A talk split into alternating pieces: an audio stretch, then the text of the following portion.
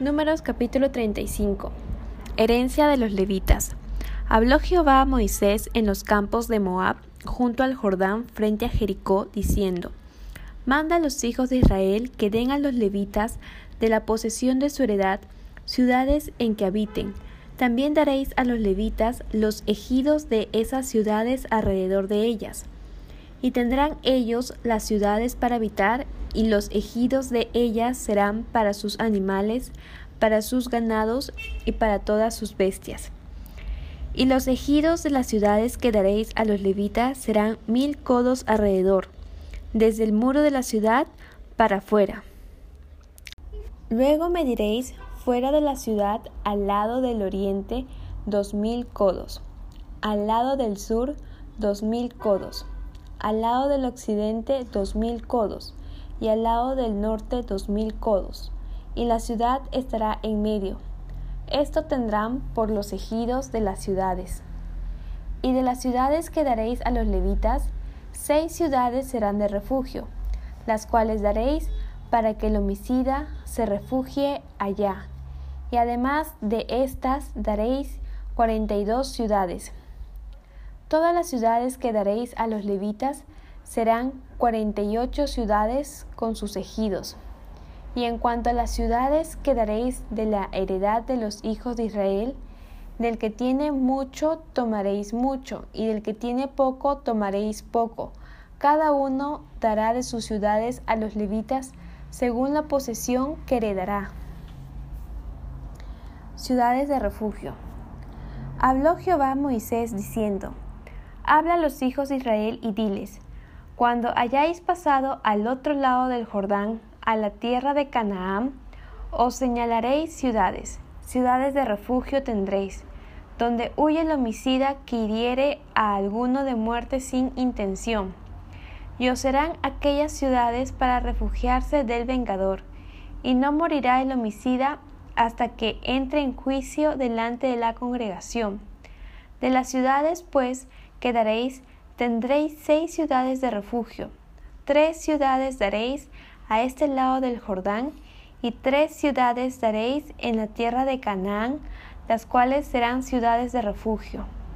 Estas seis ciudades serán de refugio para los hijos de Israel, y para el extranjero, y el que more entre ellos, para que huya allá cualquiera que hiriere de muerte a otro sin intención. Si con instrumento de hierro lo hiriere y muriere, homicida es, el homicida morirá.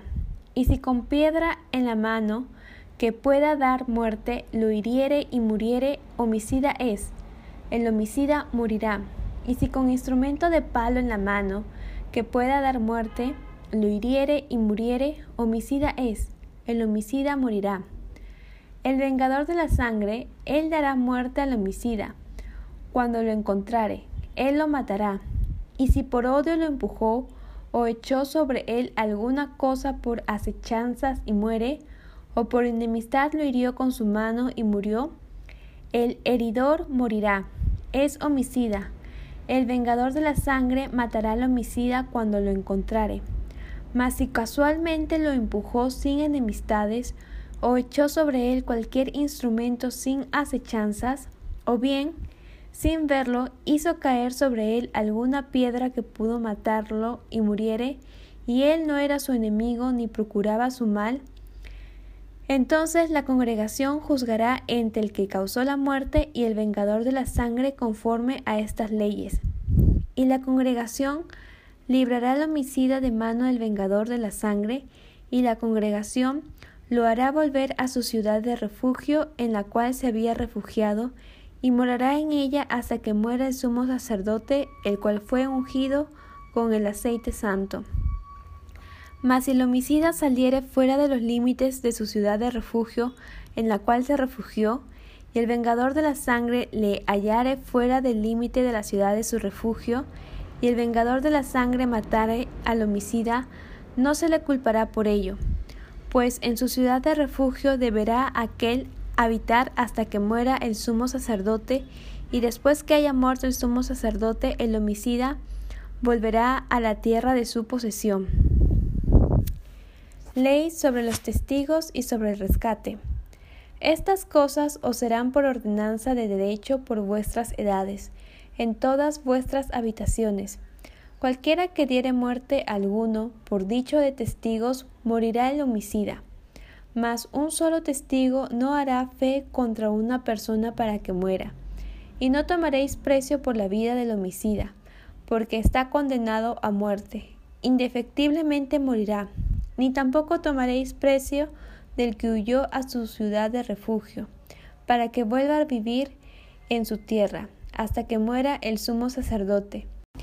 Y no contaminaréis la tierra donde estuviereis, porque esta sangre amancillará la tierra, y la tierra no será expiada de la sangre que fue derramada en ella, sino por la sangre del que la derramó.